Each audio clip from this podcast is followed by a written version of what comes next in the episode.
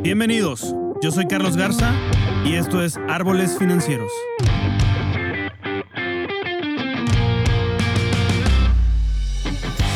Este es un podcast dedicado al mundo de las finanzas, economía, liderazgo y vida, donde en cada episodio vamos a explorar los cambios que nos llevan a una paz financiera, así como las herramientas de inversión que podemos usar para hacer crecer nuestro patrimonio y lograr la libertad financiera. Todo esto visto desde una manera sencilla, práctica y aplicable a tu vida diaria. Quédate bajo la sombra del árbol financiero. Isabel Armenta, ¿cómo estás? Ya un tiempecito, bueno, digamos unos cuantos miles de seguidores atrás que no nos vemos. Hola Carlos, ¿cómo estás? Bien, ¿tú? Ya me abandonaste, me abandonaste casi un año. No, no, no, casi un año, qué bárbaro. Por aquí estamos de regreso, traemos unos muy buenos proyectos, ya ni te pude contar aquí antes de, empezar, que, ya verás después, vienen muy interesantes, entonces fue parte del, del miss out que hice de, redes sociales y de todo esto, pero, pero ya Bueno, perdonado entonces. Perdonado. Ojalá y te puedas incluir a ese proyecto, pero ya luego hablaremos. perfecto. claro que sí. Oye, Isabel, pues empezaste de ser microinfluencer y ya eres influencer porque ya tienes más de mil seguidores. claro que sí, claro que sí. Y, estás haciendo impacto y creando valor eh, en redes acerca de toda la parte contable, toda la parte, parte fiscal, con con el, creo que ya vas en la vigésima, no, decimotercera generación de QVL con el SAT. Va a ser la doceava. La Este jueves, de hecho, sí. por ahí andaba, más o menos vivo en tus redes sociales. padrísimo con que los que nos están escuchando y tengan esa inquietud de abrir un negocio o si hacerlo por persona moral, persona física, pues pueden, pueden hacerlo a través de Isabel, que ahorita nos dejas tus redes sociales, porfa, que es marfiscal, arroba marfiscal-bajo. Es correcto. Este, en Instagram y, este, y ahí das asesorías y todo. Entonces, pero bueno, hoy traemos un tema este, que me gustaría y, y, te invité porque pues enero loco y enero de cuestas y enero de no tengo dinero y enero de etcétera, etcétera. Y luego vienen los pagos de, de las anualidades, etcétera, etcétera, muchas cosas que involucran el SAT, pero vienen muchos cambios también en este año, vienen algunos cambios importantes. Cambios que ya se venían viendo, que ya se venían, pero viene uno más importante, que vamos a platicar de tres. ¿Por qué no nos cuentas de esos tres de los que vamos a platicar y luego vamos extendiendo? ¿Te parece?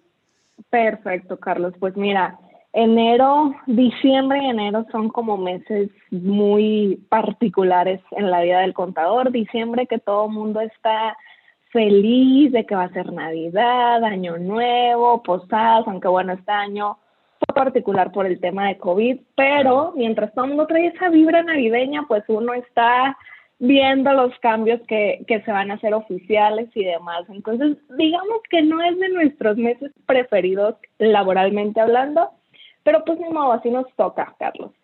Y hoy vengo a platicarte un poquito sobre tres aspectos eh, principales de esta reforma 2021 el que te pudiera decir que es como la cereza del pastel o el más que nos tiene un poquito más angustiados o alertas a los contadores es el tema de los esquemas reportables.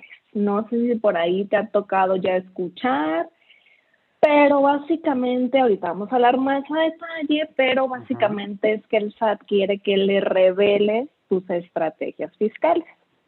Estrategias que para él considera abusivas o agresivas. Entonces, nada más para que te des una idea de por dónde va la cosa. Y algunos otros puntitos como que les competen a emprendedores, como el tema del buzón tributario, que también por ahí, si no mal recuerdo, fue en octubre, 13 de octubre, que hubo un envío masivo de correos electrónicos, no sé si por ahí viste en Twitter, un envío masivo de correos electrónicos de que activaran su buzón y la gente pues volviéndose loca porque nada más ven que es un correo del SAT y ya es la muerte, sí. sí. sí ni leen qué pero ya no.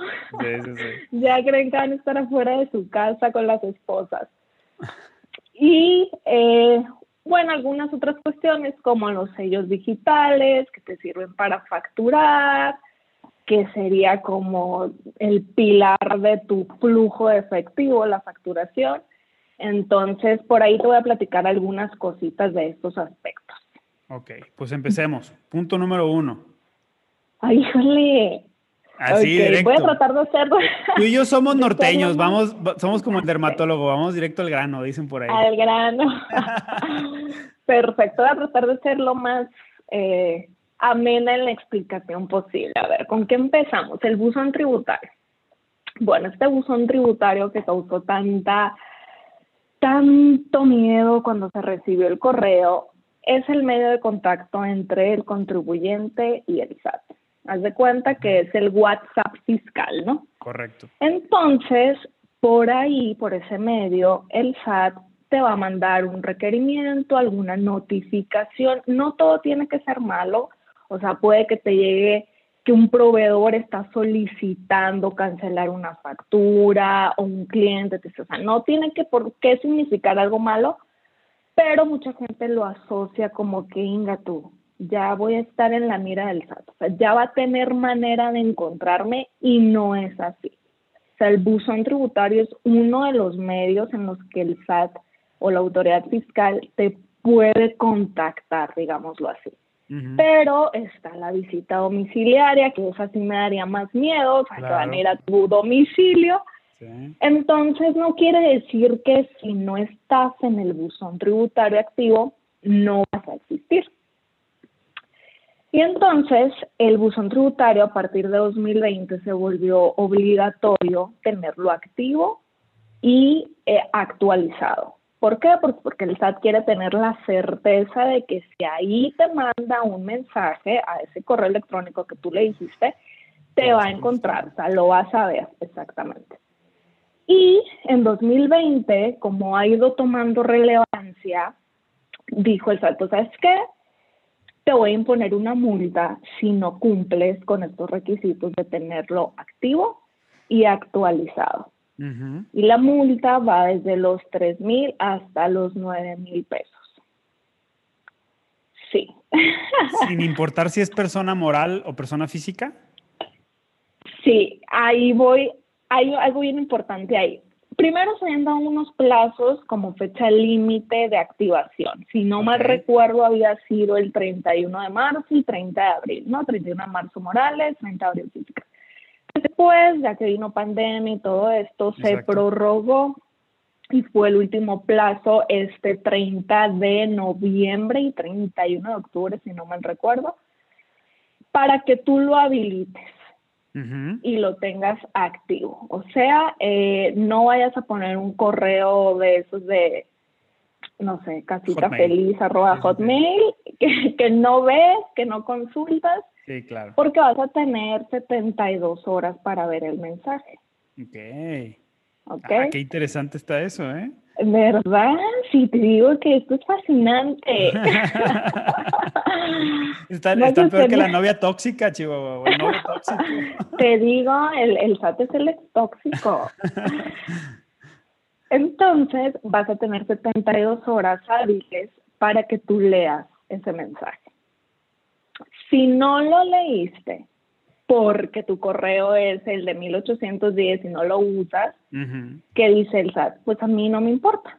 Yo voy a hacer como que sí lo leíste. O sea, me dejaste en visto y voy a considerar que lo leíste. Y entonces empiezan a correr los plazos, porque todo tiene plazos, ¿no? Entonces, si ahí te habían mandado a lo mejor un requerimiento, y te dieron, no sé, 20 días hábiles para contestarlo y tú ni enterado, pues obviamente se te va a vencer ese plazo y entonces sí va a venir la multa por incumplimiento del requerimiento. Ok. ¿Sabes? Pero eh, habían dejado como opcional el que el RIF lo activara. Y ahora para 2021 ya es obligatorio que también el RIF lo active. Y muchas veces me preguntan, oye, ¿sueldos y salarios lo tiene que activar? Pues sí y no, porque de todas maneras, si no lo activas cuando tú quieres presentar una devolución de impuestos en tu declaración anual, y lo vas a hacer por el, o sea, un trámite de devolución, que ya no es devolución automática, necesitas tener el buzón activo para estar consultando el estatus. Entonces, si no lo quieres activar, pero tienes una devolución pendiente o vas a hacer un trámite de devolución, lo vas a tener que activar. Y como te digo, no, no quiere decir que ya te pusiste la soga al cuello. O sea, realmente yo sí sugeriría que lo actives. O sea, no va a pasar nada. Como te digo, ya tienen otra, otras maneras de contactarte. Claro, y si quieren hacerlo, lo van a hacer, ¿no? O sea, no es como que, ay, no, porque no tengas el, el buzón tributario ya no te vamos a buscar. Pues no, o sea, es nada más. No, pues imagínate, se andaban, andaban queriendo hacer hasta lo de grabar de tu casa y demás. ¿Qué los va a detener? eso está, eso está bien, bien, bien impresionante, pero eh, me quedo con algo que dices en este punto, porque es cierto que no es nada más o no te mandan un correo solamente por cuestiones de auditoría, sino también por cuestiones de operación. Y esto yo lo he visto mucho en mi negocio, de que, oye, nos equivocamos porque todo el mundo tiene errores, nos equivocamos al hacer una factura, que creo que tiene que ser eh, mayor a 5 mil pesos o algo así. Si es menor a 5 mil pesos, la puedes cancelar fácil. No me acuerdo. Automático, ajá. Automático, pero si es mayor, tienes que pedirle permiso al cliente a quien estás facturando. Entonces te tiene que llegar el SAT diciendo, porque todo se va a través del SAT, ¿no? Tengas el sistema operativo que tengas, tú le dices al SAT, cancélame esta factura, pero el SAT dice, hey, espérame, tu cliente ya sabe, entonces te manda tu cliente. Entonces es cuestión operativa también, no nada más cuestión de, de, auditoría. Entonces, qué bueno que mencionas eso porque sí tendemos a, yo, yo personalmente veo un correo del SAT o del IMSS y, me, sube, el corazón. Me sube el azúcar. Y me sube el azúcar y me ando checando el oxígeno y parece que traigo síntomas covidianos, o sea, cañón. Entonces, es, eh, eh, pero, pero sí es cuestión de aprender que es un, es un método más de comunicación que va a estar usando el SAT y creo que cada vez más. Exactamente. Y justo ahorita que mencionas eso de que no es, no es únicamente requerimientos lo que va a mandar, incluso también como parte de la reforma 2021, va a mandar mensajes de interés. No define interés, o sea, no define qué clase de mensajes de interés, pero dice que va a poder estar mandando mensajes de interés, que considera ah, interés. Entonces, nos van a estar llegando más correos y más avisos. ¿Te interesa, ¿te interesa pagar más impuestos? Porque esos son mensajes de interés.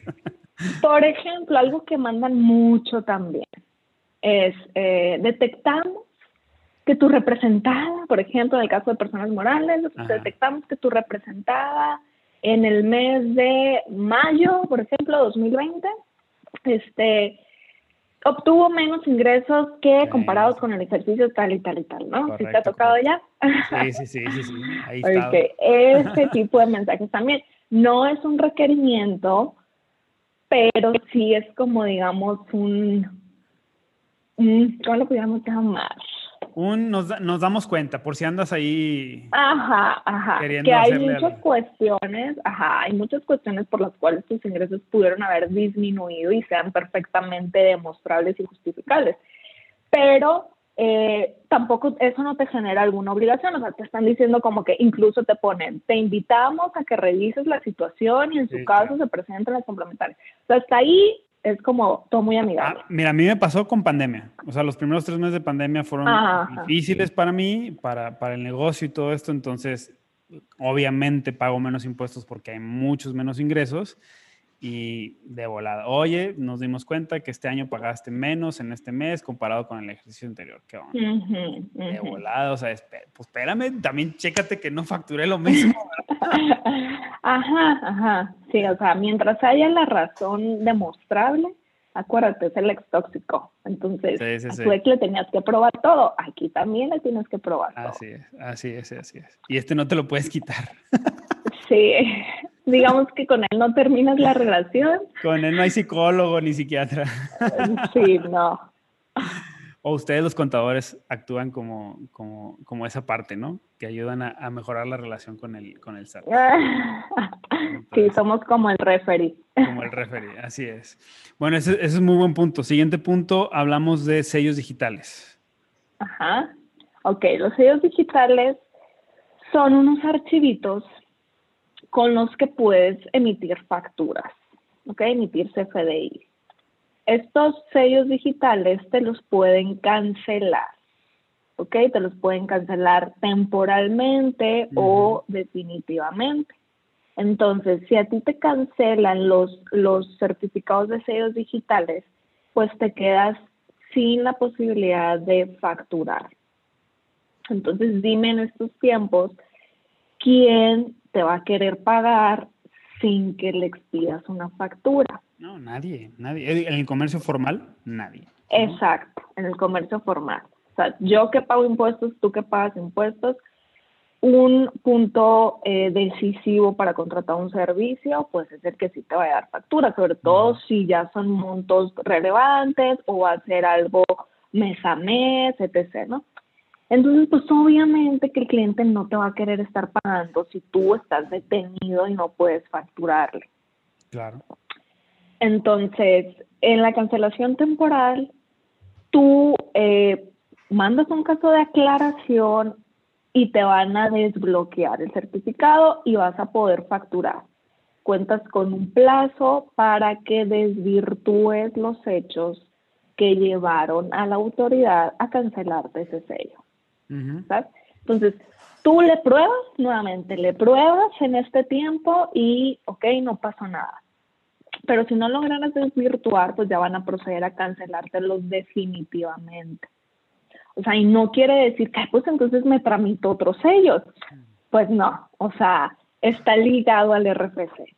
Entonces, ahí ya habría que, que ver cada situación en particular de cada empresa llámese persona física o persona moral, si tuviera razones, o sea, si en su diagnóstico pudiera existir la posibilidad de que en dado momento le cancelaran los sellos, para ir buscando alternativas y que si en ese momento llega y ahora sí que sabemos que no vamos a poder desvirtuar, por ejemplo, pues pueda seguir con la operación.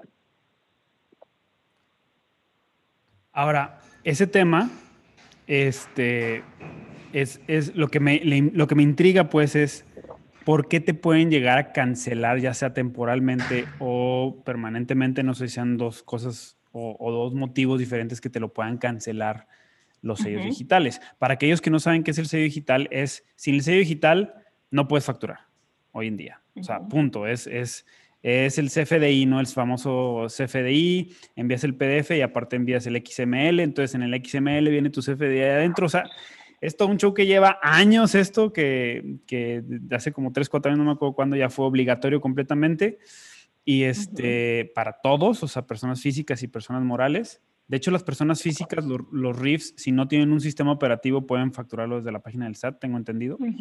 Correcto. Entonces, no, no, no es así como que gran cosa este, y se pueden evitar la parte operativa o del sistema operativo. Pero ¿por qué te lo pueden llegar a cancelar? O sea, ¿cuáles son algunos de los motivos mayores de, dentro de nuestra gráfica de PI? El 20%, 30% de los motivos que nos generan el 80% de las cancelaciones, ¿cuáles son? Mira, una de ellas es cuando eh, incumplimiento de obligaciones. Por ejemplo, cuando se detecte que estando obligado a ello no se haya presentado la declaración anual. Otra es eh, cuando se te dé, haz de cuenta que, como te digo que te pueden localizar en tu domicilio, hay dos términos que digo ya son más técnicos, pero se llama que estés o no localizado o no localizable que suena como muy igual, pero viene siendo distinto. No localizado es, fueron, te buscaron y no estuviste. Pero se sabe que sí te pueden encontrar ahí. Exacto. ¿Sabes? O sea, tocó la mala suerte y no estabas. En cambio, no localizable es cuando ahora sí que se desconoce tu paradero, ¿no? Por decirlo así. Entonces, cuando la autoridad es muy importante, siempre recomiendo hacer la solicitud de verificación de domicilio. En esta solicitud de verificación de domicilio, tú mismo le dices a la autoridad, oye, quiero que vengan a validar que mi domicilio es este. ¿Sabes? Ok. Entonces, va un verificador, da fe, digámoslo así, de que ese es tu domicilio fiscal y ok, tu estatus va a aparecer localizado. Entonces, cuando no te localicen o el contribuyente desaparezca, te pueden cancelar el sello, el certificado de sellos digitales. Ah, entonces hay que tener mucho cuidado de tener todo, porque una de las cosas que, por ejemplo, en las facturas ya no es necesario poner la dirección fiscal, con que venga el nombre y el RFC, ¿no? Ajá, y el código postal. Y el código postal. Pero no importa si no viene la dirección. Y hay muchos, me ha tocado clientes inclusive que, ah, no cambian la dirección fiscal o no cambian de, la dirección ah, actual. O sea, se cambiaron de bodega, se cambiaron de domicilio, de la oficina, lo que... Y no la cambian pues porque pues ya no la necesito en la factura, ¿no? O algo así. No, no, no, no, no. O sea, cámbiala. Porque es importante que la cambies porque te puede llegar algo, algo así. O sea, y te pueden llegar a cancelar pues tus ingresos. Prácticamente son tus ingresos. ¿Quién paga sin una factura? Y ahorita que dices, no es necesario efectivamente el domicilio cuando no tienes sucursales. Cuando sí tienes sucursales, sí tienes que especificar el domicilio del cual se está emitiendo la factura. Pero donde se emite. no del cliente. No, de donde se emite la factura, o la dirección del emisor. Así es. Entonces, ahorita que mencionas también los avisos de cambio al domicilio, ajá, mucha gente es como que, uy, no, tengo un domicilio cuando ya ni vivo ahí, hace cinco años. Es obligación los avisos al RFC y parte de esos avisos al RFC está el de cambio de domicilio. Entonces, literal, no les lleva más de cinco minutos, tienen que tener su firma, eso sí, pero lo pueden hacer en línea y salva vidas Sí, literal. Eso es cierto. Eso es cierto. Entonces sí es, bien importante hacerlo. Pero bueno, vamos a entrar, porque sé, que traes y traemos muy poco tiempo, este, en el tema de los esquemas reportables. Porque aquí haz de cuenta que hacen prácticamente socio al contador. ¿No? E, es como yo lo veo de una perspectiva, ¿no? O sea, es si me hundo yo, te hundes tú conmigo. Entonces, este Ándale, socio en la parte no bonita. Sí, exacto, exacto. Entonces échale a ver los esquemas reportables. Bueno, ok, los esquemas reportables. ¿Te acuerdas que la vez pasada estuvimos platicando acerca de los famosos EFOS y EDOS, ¿no? Las empresas que facturan operaciones simuladas, mejor conocidos como factureros, coloquialmente, o empresas fantasmas. Así es. Bueno, pues las reformas fiscales van encaminadas a tratar, a erradicar, a disminuir el tema de la evasión fiscal. O sea, que no se paguen impuestos o no se pague lo que corresponde a impuestos. Correcto. Entonces, este tema de los esquemas reportables significa que ahora para 2021 tienes la obligación de revelar los esquemas reportables. ¿Qué es un esquema reportable? Haz de cuenta, esquema es cualquier plan, instrucción, recomendación, asesoría que se haya expresado, ya sea, valga la redundancia, expresamente o tácitamente. ¿Ok? Entonces está muy cañón. Pues ahora sí que sí, aunque estuvo así como que no te lo dije muy claro, pero parece que sí, ya se vuelve un esquema, pero es diferente esquema a esquema reportable, ¿no? Está un poquito más técnico este tema, pero básicamente es que la autoridad fiscal tiene 14 esquemas reportables identificados, digámoslo así, 14 maneras agresivas en las que el contribuyente obtiene un beneficio fiscal en México. Ok. ¿Es lo mismo que una estrategia fiscal? Digamos que el esquema reportable es la estrategia fiscal que el SAT considera agresiva. Agresiva. ¿Ok? Agresiva o abusiva. Y esto no es, o sea, realmente no es cosa de México directamente, ni es que a México se le haya ocurrido, o sea, ya es un plan mucho mayor con la OCDE, viene del plan BEPS, que es básicamente para evitar como que el traslado de utilidades y de pérdidas. que te vayas a Suiza y que te vayas a Bahamas y que te vayas a todo eso. Mm, sí, o que en el mismo país, por ejemplo aquí en México, como que hagas algunas piruetas para trasladar utilidades, me explico, como para estar jugando. Y con eso obtengas un beneficio fiscal. Entonces, son 14 esquemas definidos en el Código Fiscal y básicamente, aunque son 14 fraccionados, viene uno, un quinceavo que está, pues digamos, implícito porque viene hasta en el último párrafo de ese artículo, así como para cuando ya estés muy cansado de leer, te lo brinque. Exacto. Entonces dice, adicionalmente será un esquema reportable el que evite la aplicación de los 14 esquemas anteriores, haz de cuenta. Si a ti se te ocurre como una idea en la que, ah, bueno, voy a hacer esto con base a esto y esto para no caer en este esquema reportable, ok, esa idea ya se vuelve un esquema reportable. Ok, o sea, no es nada más el tronco, es las ramas también. Exacto. O sea, ¿Qué se pretende con esto? Bueno, ¿qué se pretende en palabras bonitas, no? O sea, ¿qué viene en la exposición de motivos de esta ley? Cerrar la cortina y vamos a otro país. sí, algo así, algo así.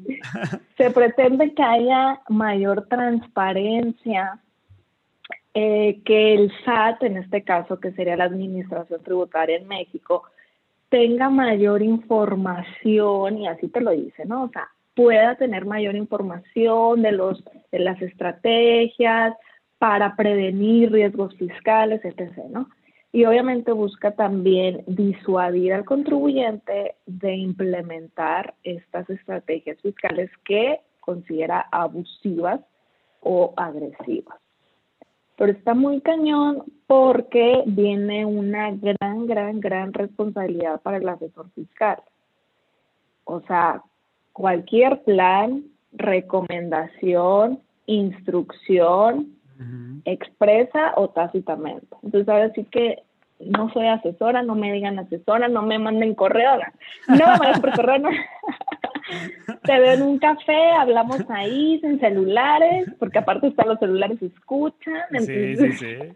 Oye, ¿qué dices? Yo nada más balanceo cuentas, que salga pasivo, vámonos. es todo. Sí, sí, sí, sí, sí, sí. La verdad está muy complicado, las multas son bastante altas. Eh, llegan hasta 20 millones de pesos. No pareciera mentira, pero sí otras, o sea, dependiendo, ¿no? Las infracciones, otras de 500 mil, 300 mil, 100 mil pesos, 2 millones, porque hay un punto en el que también el contribuyente se vuelve el sujeto obligado a revelar. O sea, en, en esencia es el asesor fiscal el que debe de revelar, pero hay en ciertos casos que se vuelve el contribuyente el obligado. Entonces, también habrían multas para el contribuyente. Sí, o sea, no es nomás, ahorita estás hablando desde el punto de vista del contador, o sea, para todos los que nos están escuchando, que generalmente los, que somos pymes o los que tenemos un, un negocio, un emprendimiento, pues tenemos, o sea, un despacho contable que nos ayuda con todo eso, entonces ya, ya se vuelve, como te dije ahorita, o sea, un socio, ya una, o sea, y no es la carga completa que se vaya hacia el contador o hacia el despacho contable, sino sobre ti y sobre él, ¿no? O sea, tú no, te exime a ti como emprendedor de pagar o de, o, de, o sea, te, a lo que voy es, entérate de lo que estás haciendo. No porque te lo diga nada más el contador, ya, me explico. Sí, no, y aparte, eso es en el escenario en el que, hay pobre contribuyente, el contador no le dijo. Pero créeme que algunas veces o muchas veces el contribuyente hace sus cosas y no le dice el contador porque sabe que el contador le va a decir que no, o le va a decir, pues yo no te lo recomiendo, yo no lo apruebo, yo no lo autorizo. Entonces hacen sus cosas a espaldas.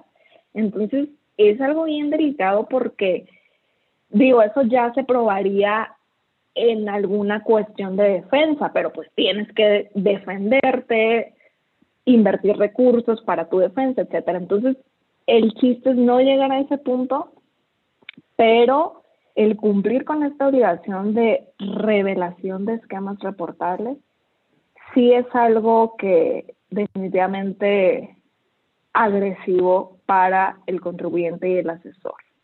¿Crees que esto traiga mayor recaudación de impuestos?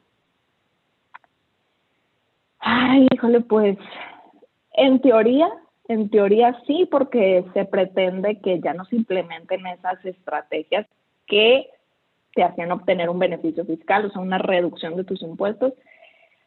Pero lo que sí es un hecho es que pues es una mayor fiscalización y es un, mayor sentimiento de, de qué onda, no soy el criminal, pues. Eh, eh, es que da, da, da, esa sensación, ¿no? Más de, eh, ya no se siente como, o sea, ni siquiera como policía, sino como investigador privado del SAT, ¿no? O sea, ya pasó a, a ese nivel, ¿no? Donde, donde ya de repente dices, oye, o trabajo para el SAT o trabajo para, para generar ingresos, ¿no? En el caso de, de las pequeñas y medianas empresas, ¿no? Pequeñas, digo, empresas ya grandes que facturan millones de dólares al año, pues ya serán otras, otras cosas, pero sabiendo que el 80% del PIB, por ahí creo, leí, una, leí un artículo, viene de pymes en México, híjole, pues nos están dando en la torre, ¿no? Entonces, y pymes van los despachos contables como el tuyo, como el con el que yo trabajo, o sea, finalmente es un emprendimiento, ¿no? O sea, y es parte de lo mismo. Sí, como te digo, no es un tema exclusivo de México antes de que empiecen a echarle al, al ejecutivo actual. No es exclusivo de México, es un tema internacional que se está regulando. Ya muchos países adoptan este esquema, o sea, no tal cual se llama así, ni, ni cumple ni tiene los mismos requisitos o formalidades que el de México, pero sí es un tema internacional que se está regulando. Entonces, muy probablemente esto va a estar sufriendo cambios, así como el tema de las plataformas digitales, que también es un tema internacional. Tampoco es que a México se le haya ocurrido. Pero yo, tengo un tema con eso, porque eh, ahora con pandemia, pues habría que moverse y, tuve la oportunidad de abrir un emprendimiento en Estados Unidos, ¿no? Junto con un socio que está allá. Este, fue una de las razones por las que estuve ausente, estuve trabajando mucho en ese, en ese emprendimiento, ausente de redes sociales, etcétera. Y es otra, es, o sea, el rollo fiscal es, mm, pero completamente distinto en Estados Unidos a la de México. Pero no es, no es distinto, es es completamente distinto. O sea, allá con que fui al Carlos Jr., no a X las marcas, o sea, fui, estaba platicando con, eh, este, con, un, con un cuate que es chofer, un amigo que es chofer allá de camiones, este, ganan muy bien los choferes de camiones y dicen, no, no, no, es que yo lo que hago es, o sea, me paro en la gasolinera, es el ticket de gasolina, más el ticket de las papitas que me compré, más el de la coca, más el del Burger King, todo eso lo junto y al final de mes se lo lleva a mi contador. O sea, no hay un solo papel digital. Pude, o sea, pude haberle dicho a, mi mamá que me pasara 30 papelitos de sus compras de Walmart y de todo. Y, lo puedo deducir también, porque es un ticket. Entonces, yo dije, a ver, ¿qué me estás diciendo? Digo, yo tengo familia en Estados Unidos, pero nunca me había metido en la parte em, del emprendimiento como tal, de, de los negocios como tal. Y dije, en México o estamos muy avanzados o, o, o, cuál es la diferencia? ¿Se pagan impuestos completamente distintos? Sea, es lo, lo, que entra menos lo que sale y de ahí pagas impuestos. O sea, ¿qué onda? Entonces, ahorita que me dices, ¿esto es un rollo global? ¿En realidad es un rollo global o qué onda? ¿Tu opinión de esto? La regulación, digamos que sí. O sea, el tema de el intercambio de información, o sea, por ejemplo, el tema de los tratados para evitar la doble tributación, que si tú eres residente en México, pero también tienes ingresos en Estados Unidos, etc., ¿no? O sea, ese rollo sí es mundial porque busca tener ese contacto entre los diferentes países y, pues obviamente que cada quien pague donde le toque pagar, ¿no? Claro. Pero sí México es de los países más complicados en tema de legislación fiscal. Y por la facturación electrónica, no recuerdo si somos el quinto, creo que sí, eh, el quinto más complicado de América Latina por el tema de la facturación electrónica, facturación fiscal, dijera, por el tema de la facturación electrónica. O sea, si te adentraras en todos los requisitos que debe tener el tema de la facturación electrónica, que si los complementos, que si la clave del producto, que si es el otro, son muchísimos. Y muchas veces se piensa como que, ay, pues emitir una factura, pues qué, o sea, ¿qué, qué, ciencia puede tener? Ah, bueno, pues le ponemos un chorro detrás, sí, está bien complicado. Exacto. Entonces, híjole, lamentablemente pudieran ser más sencillas las cosas, lleva muchísima carga administrativa nuestra legislación, pero pues, ¿qué te digo? Vámonos, vámonos a otro país. Ah, no, no, o sea, yo, la verdad, o sea, creo que México ha avanzado en esa parte. Espero que no retrocedamos en la parte burocrática. En Estados Unidos, otra de las cosas que me di cuenta es que en 72 horas ya tienes tu negocio funcionando. En 72 horas, hazme el grandísimo favor, ¿no? Y aquí yo cuando empecé en el 2013 me tardé como tres meses, ¿no? En poder empezar a facturar, a hacer mi primer factura, ¿no? O sea, di de alta en octubre y hasta diciembre estaba dando, dando, haciendo mi, generando mi primera factura por todo el proceso burocrático de acta de Hacienda, etcétera, etcétera. Y luego que en cada estado es diferente, que en Jalisco, que en Nuevo León, o sea. aparte, sí, aparte, aparte. sí, o sea, aparte de que tenemos lo federal, luego tenemos que también tener un poquito de conocimiento de lo estatal. De lo estatal. Entonces, que en Estados Unidos es un poco igual, pero para abrir una empresa no es así.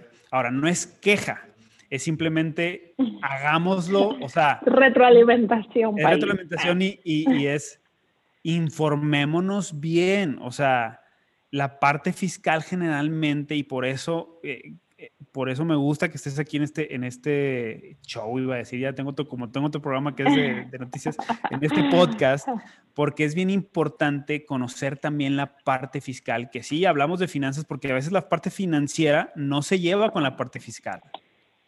¿Sí? A veces... Que debería. Debería. están ligadas completamente. Sí, pero hay veces que, por ejemplo, un caso, un caso que me tocó ahora este año es que, oye, si quiero sacar eh, una cosa para poder eh, deducir impuestos o IVA, pues sí, nada más que la necesito sacar a crédito porque no tengo el, el ¿cómo se llama? Ah, no tengo el capital, entonces, pero el crédito financieramente no me, no me conviene porque luego no voy a poder acreditar el IVA y lo, o sea, entonces ahí la parte financiera no se pata con lo fiscal y es un show para poder tomar la decisión correcta, porque una afecta a tu, a tu flujo y la otra afecta a tu flujo. Entonces no sabes ni qué hacer. sí, como en el caso del arrendamiento financiero. exacto, como los arrendamientos financieros. Claro que no conviene. Bueno, desde mi punto de vista. Desde el punto de vista financiero, exacto. Fiscal sí, entonces es donde... Pero viene siendo lo mismo y al final de cuentas, entonces... Exacto. Es donde, es donde ahí, eh, es donde digo yo, informémonos. O sea, el emprendedor mexicano, lo que yo me di cuenta, este, y no sé si tú estás de acuerdo conmigo, tú entrevistas a mucha gente y tienes asesorías con mucha gente, pero creo que el emprendedor mexicano la puede romper mucho más que el emprendedor gringo. Así te la pongo, ¿eh?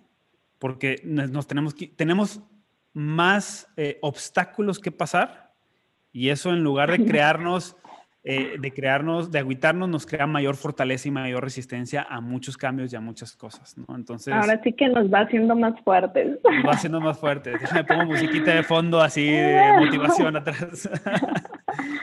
no, pero sí, totalmente de acuerdo. Informarnos, así es. Entonces, pues como Isabel, muchas gracias por este, por este tiempo, ya se nos está acabando el tiempo, ya nos pasamos un poquito.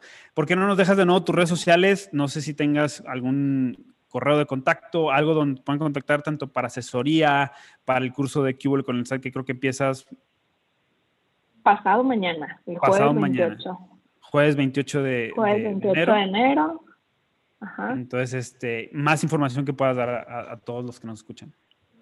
Perfecto. El Instagram es arroba marfiscal-bajo. La página web es www.marfiscal.com Ahí mismo pueden reservar una asesoría personalizada para emprendedores, donde vemos todo lo relacionado para, ahora sí que el botiquín de primeros auxilios, para que no naufragues en la vida del emprendedor. Correcto. También hay asesoría para contadores y ahí mismo puedes reservar tu lugar en el curso o al correo contacto arroba marfiscal.com para información sobre cotizaciones del servicio mensual o etcétera. Perfecto. Este, bien importante que ahorita con la era digital, pues no importa si estás en Tijuana o si estás en Mérida, puedes tomar el curso, porque tú ves toda la parte federal, ¿no? Lea la parte estatal es mucho más sencilla, pero la parte federal sí la ves. Exacto, se ve toda la parte federal, correcto. Muy bien. Pues muchas gracias, Isabel. Gracias por este tiempo. No, mil gracias, Carlos. Pasa volando como siempre. Así es, sí, se va volando esto. Por eso abre tu podcast. Muchas gracias. Te lo voy a dejar. Ah. Muchas gracias, Carlos.